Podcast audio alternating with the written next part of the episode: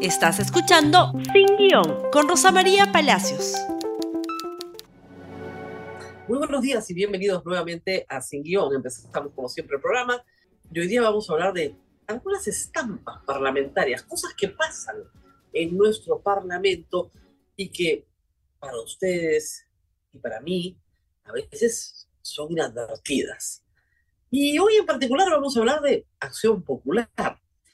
La señora expresidenta del Congreso, María del Carmen Alba, en un foro internacional ayer, dijo que en realidad nos habíamos olvidado de agradecer al Congreso. Esto fue lo que informó la República. Se han olvidado de nosotros. Todos tienen que agradecer al Congreso. Está bastante molesta en estos días porque, claro, el Congreso tiene 6% de aprobación y parece que todos se han olvidado del Congreso. Esto lo dijo, y vamos a ver a continuación, en unas declaraciones que tienen otros matices más importantes en realidad. En el Foro de Madrid en Lima. El Foro de Madrid es eh, una iniciativa de la Fundación Disenso, pero está auspiciada, patrocinada, digamos, directamente por los representantes del partido político Vox.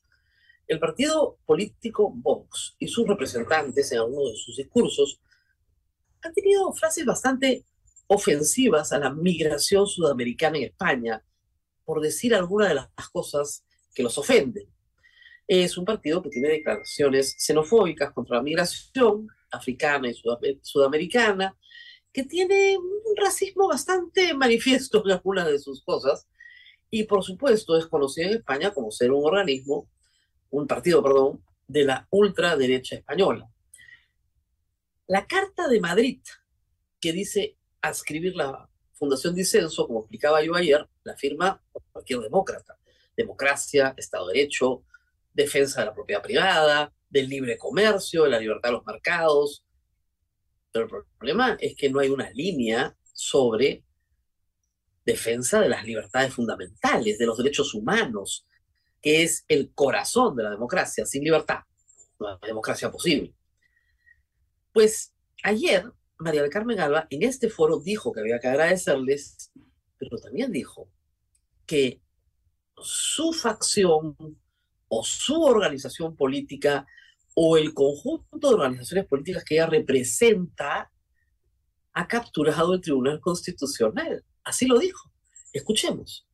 Los caviares, después de que se quedaron sin tribunal constitucional, se encargaron de bajarnos la elección de Defensoría del Pueblo, porque ese era un objetivo también de nuestra mesa directiva, de nuestra, en nuestra presidencia, y pudieron parar ese tema. Y hasta el día de hoy no hay defensor del pueblo. Esa es la realidad. Y yo creo que aquí todos tienen que agradecer al Congreso, pero el trabajo que hicimos nosotros, de no dormir, de haber recibido todos los ataques todos los días, ataques nunca pensados.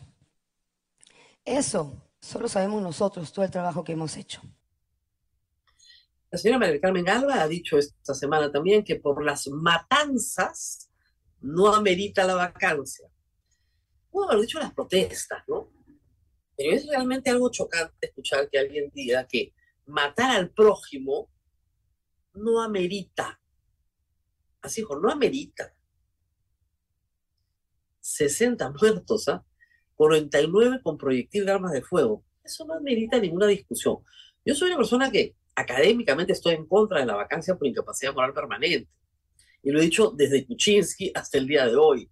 Creo que esa institución tiene que cambiar, se tiene que colocar el impeachment en el artículo 117 y establecer causales para poder acusar al presidente de la República por causal durante su mandato. Pero esta señora lo que nos ha dicho ayer es que los caviares se quedaron sin su TC, porque ahora es de ella, pues, de ella y de su grupo. El TC entonces es un botín político. El TC responde a una ideología o a un programa o a un planteamiento político. Yo siempre pensé, porque así me lo enseñaron, que el Tribunal Constitucional defendía la Constitución en su parte de organización de la Constitución, como defendía los derechos fundamentales. sin importar el tinte político. Pues parece que no es así. Porque ¿quiénes son los caviares? Los caviares son personas que siendo de izquierda se benefician del Estado. O personas que dicen ser de arraigo popular y se benefician del Estado. Parece la definición de un congresista, ¿verdad? Pero no. Se refieren a gente que pudo haber sido de izquierda o es de izquierda y se beneficia de alguna manera del Estado. Yo no sé qué caviares eran los dueños del Tribunal Constitucional. El Tribunal Constitucional que se fue en votaciones que a veces no fueron divididas, sino unánimes, unánimes, derogó muchas leyes en el Congreso. Yo no creo que fuera un, tribunal constitucional caviar aquel que en votaciones unánimes deroga leyes del Congreso de la República. Eso ya no va a volver a suceder. Porque lo que nos ha dicho ayer María Carmen Alba es que es su tribunal constitucional. Y que los caviares han impedido el objetivo de capturar la defensoría. Por eso no tenemos defensor, ha dicho. Por eso no, nos han permitido. Pero ya lo están solucionando. Claro que sí. Ya tienen una resolución del Tribunal Constitucional que impide acciones de amparo para impedir el nombramiento de un defensor del pueblo que tenga prontuario, porque eso es lo que estamos tratando de evitar. Eso no es caviar. Y hay que decir una cosa. María Carmen Alba logró su Tribunal Constitucional con el voto de Valdemar Cerrón y sus amigos de Perú Libre y se abrazaron después de elegirlos. Entonces, su Tribunal Constitucional está a favor de su Congreso. Y ayer lo dijo con total desparpajo. Como dijo esta semana, que por matanzas no amerita una vacancia por incapacidad moral permanente.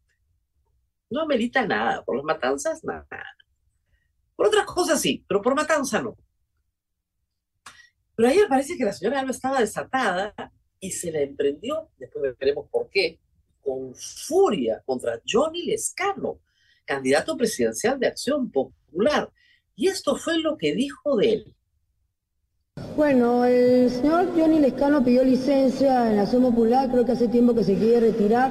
Yo le diría que ya salga y forme su partido, porque cada día nos asombra más con sus twitters, siendo un trabajador de este Congreso, asesor de un congresista que ya no está en la bancada, está en la bancada de Bermejo.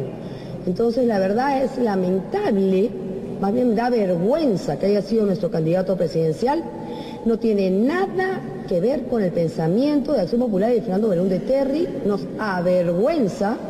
Y por supuesto no hay duda que ha tenido cercanía con el presidente Castillo y, y con el partido Perú Libre. Así que yo realmente le digo, arma tu partido, y llévate a toda la gente que no representa Acción Popular. Hay mucho infiltrado en el partido. Nos avergüenza. Un momentito, un momentito.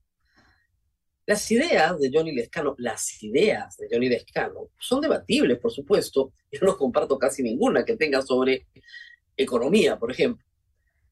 Pero ha sido su candidato presidencial, merece un mínimo de respeto.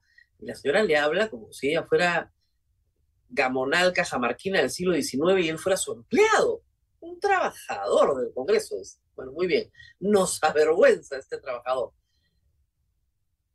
Los actuales congresistas olvidan algo que es central en una campaña. Los candidatos arrastran el voto para que las bancadas tengan el número de miembros que tienen. Si no hubiera sido por Castillo, no habrían 37 congresistas de Perú Libre. Perú Libre postuló en enero del 2020, no pasó la valla. Si no fuera por Keiko Fujimori, no tendrían 24 miembros la bancada de Fuerza Popular. Si no fuera por De Soto, Avanza País ni siquiera figuraría. Tampoco, eh, digamos, le hubiera ido bien o más o menos bien, perdió muchos miembros después a la bancada de renovación. Y por supuesto, jamás Acción Popular, después de Merino, hubiera tenido 15 miembros en la bancada si no hubiera sido por Johnny Lescano, que le bajó completamente el perfil a Merino y eso permitió que la gente olvidara que Acción Popular era el partido de Merino. Y en vez de estarle agradecida, dice que le da vergüenza. Señor Lescano, no hubieran sacado el número de congresistas que han sacado, pero ni remotamente.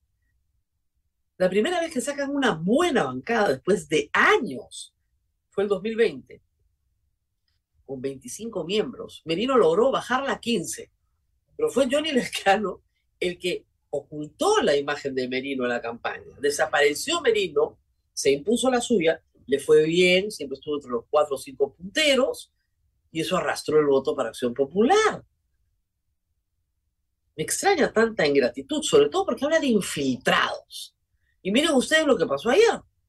Acción Popular tiene a sus niños castigados. Ahora sí, bien castigados.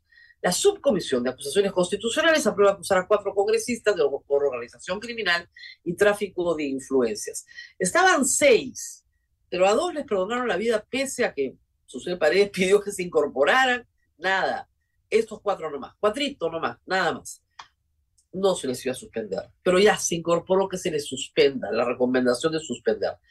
Esto todavía se tiene que votar en la comisión permanente y luego se tiene que votar en el pleno. ¿Y por qué está tan molesta ayer María del Carmen Alba con Johnny Lescano?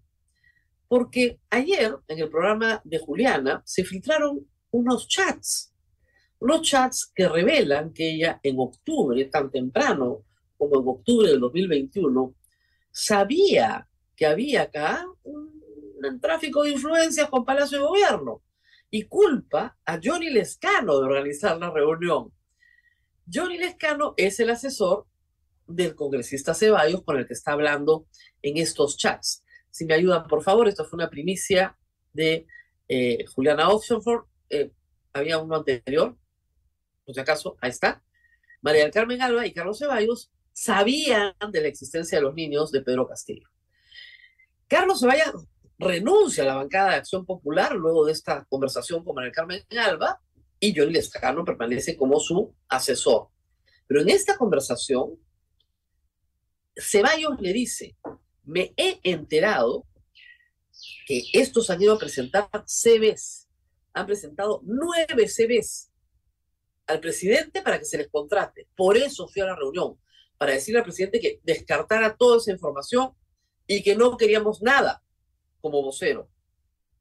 Ella pelea con él, le dice, sí sé lo que has hecho, ya me contó este, aquel, en fin, todas las cosas que se puedan imaginar en una discusión de este tipo, pero le dice, Johnny Lescano está organizando esta reunión.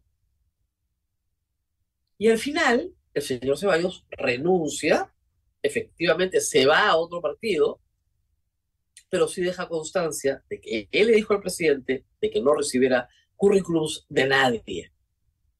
Y sí se los dejaron. Entonces, el señor Ceballos y el señor María Carmen Alba sabían perfectamente, perfectamente que estaban traficando influencias, miembros de su bancada, tan temprano como octubre del año 2021. Sí, pues, hay infiltrados en la Acción Popular. Nos vamos de estas estampas parlamentarias al ranchito de Dina, donde hay novedades. Pausa y volvemos.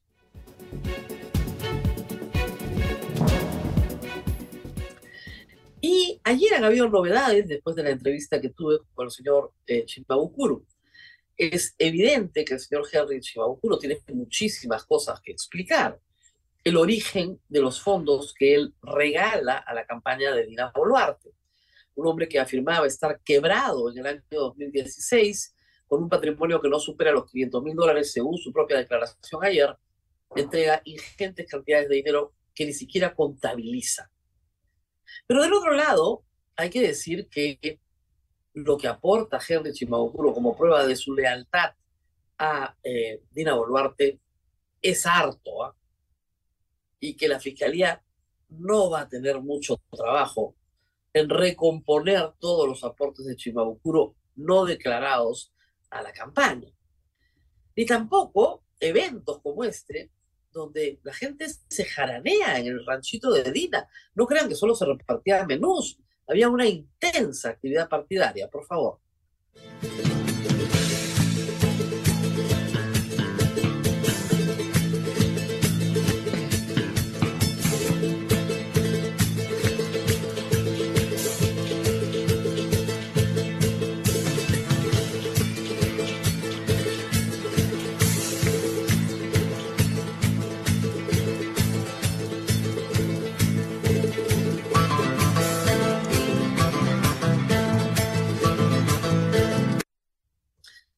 Está en la mesa de honor, ¿ah? O sea, no es que no había un aparato, que ella no tenía campaña, que ella caminaba sola, se perdía por el horizonte, ¿no? No, había un cerro de gente que trabajaba con ella, a que había que dar tres comidas diarias. Pero Chimabukuro era un hombre preocupado por la salud de Dina Boluarte. Tenemos que agradecer a Epicentro por esos dos momentos, el del baile en el ranchito de Dina y Henry Chimabukuro, fumigador de ambientes. Él fumigaba. Él fumigaba porque le preocupaba la salud. Él personalmente fumigaba y le tomaban fotos fumigando ahí al costado del papel higiénico y todas las cositas que tenía, porque no vaya a ser que la doctorcita se enferme. Recordarán ustedes que en mayo del año 2021, recién, recién se estaba vacunando a los mayores de 60 años. Yo me vacuné creo que la primera vez en junio, fines de junio, ya había pasado la segunda vuelta, y recién vacunaron a los mayores de 58.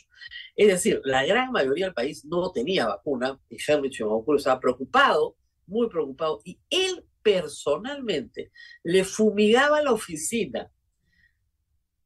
Ya, pues no pueden decir que no lo conocen, ¿no? Nunca me reuní ¿Cómo que nunca te reuniste si te fumigaba la oficina?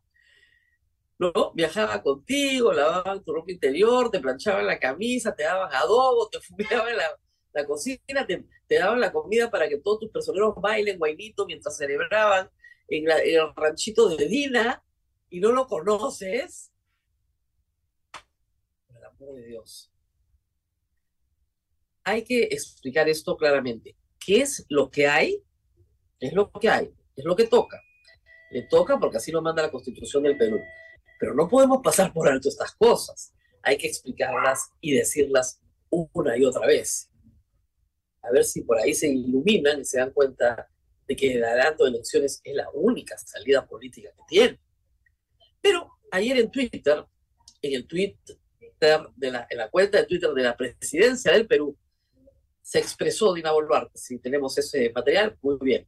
La presidenta Dina Boluarte, como demócrata y respetuosa de la autonomía de las instituciones, no escribe ella, sino alguien por ella, parece, porque habla en tercera persona, saluda que la Fiscalía haya iniciado una investigación respecto a las declaraciones de personas del entorno de Pedro Castillo. No te pases, pues ¿cómo que personas del entorno de Pedro Castillo? Esta es otra historia que Chimabukuro no puede contar, cómo aterriza en la campaña de la campaña de Dina Boluarte en las oficinas de Pedro Castillo. Pero primero, ¿no es cierto?, fue el verbo. O sea, en el principio estuvo en la oficina de elaborar. Muy bien. Sobre supuesto financiamiento de campaña electoral. Las investigaciones harán que las personas que vienen declarando los medios de comunicación respondan con la verdad, entreguen las pruebas y señalen quiénes y cómo recibieron supuestos aportes y cómo estos fueron administrados. Obviamente eso es lo que va a suceder pero la opinión pública ya ha visto las fotografías, los videos, las declaraciones, los testimonios, los vouchers, las facturas, y es evidente que Dina Boluarte recibió dinero de Henry Chomanguro para su campaña y ese dinero no se declaró. En dinero o en especie, da lo mismo, no se declaró. El presidente está en una situación mucho más complicada que este, de lo que este tibio tweet revela debería comenzar por no mentir. No mentir sería de gran ayuda. Ha mentido sistemáticamente ella, su primer ministro y su ministro del Interior sobre el tema de los fallecidos en las protestas, pero sistemático. O sea, el ministro del Interior le dijo al Congreso que la policía no había disparado porque la policía no tenía pistolas. y ella dice que no sabe de qué muertos le hablan porque son de una azonada golpista, azonada golpista, dirigida desde la Diroes por el manotazo de abogado del que está en la Diroes. Entonces, si miente sistemáticamente en eso, obviamente en esto de la donación de campaña va a mentir también sistemáticamente. En el caso de los asesinatos estamos hablando de penas de 25 años. ¿No me creen? Pregúntenle a Alberto Fujimori. Pregúntenle a Alberto Fujimori. Y en este caso estamos hablando, si se prueba que se emplearon más de 50 UITs, estamos hablando de 8 años de condena. Y es evidente que Chimabukuro está dispuesto a ser un colaborador eficaz, por eso lo cuenta todo. Y Ina Boluarte está dispuesta a persistir en su mentira. Es fácil adivinar quién va a ganar y quién va a perder en esta batalla. En fin, en otro ámbito de cosas, el Perú ha tomado una decisión que yo creo que es razonable y justificada. Retirar al embajador del Perú en Colombia no porque no sea un íntegro profesional diplomático, sino porque la conducta del, acá está la noticia, la conducta del eh, presidente Petro es inaceptable, como es inaceptable la conducta del presidente de México. ¿Y por qué es inaceptable? Porque el presidente de Colombia no solamente ha demostrado tener una injerencia en asuntos internos peruanos, se niega a reconocer la constitución peruana, se niega a reconocer la sucesión presidencial, sino porque insulta sistemáticamente a la presidenta Dina Boluarte. Y guste o no la conducta de Dina Boluarte, yo puedo estar muy en desacuerdo con su capacidad para mentir, pero guste o no es la presidenta del Perú. Y de acuerdo a nuestra constitución, ella personifica la nación. Y si ella personifica la nación, no puede ser insultada por un mandatario extranjero sin que el Perú no haga nada. Es simplemente una cuestión de respeto. Es una pena porque las inversiones mexicanas y colombianas en el Perú son bastante más grandes que las inversiones peruanas en México y en Colombia. La empresa privada pierde mucho con eso. El desarrollo de ambos países, el intercambio comercial y el boicot a la Alianza del Pacífico. Esperemos que tiempos mejores vengan en México y en Colombia para poder restablecer relaciones que siempre han sido muy buenas, muy positivas para todas las naciones involucradas. Y que esto sirve de ejemplo para que otros países no destrocen su relación con el Perú.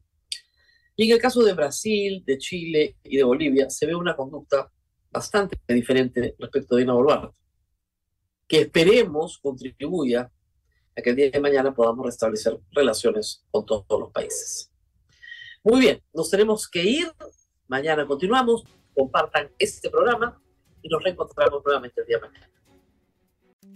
Gracias por escuchar Sin Guión con Rosa María Palacios. Suscríbete para que disfrutes más contenidos.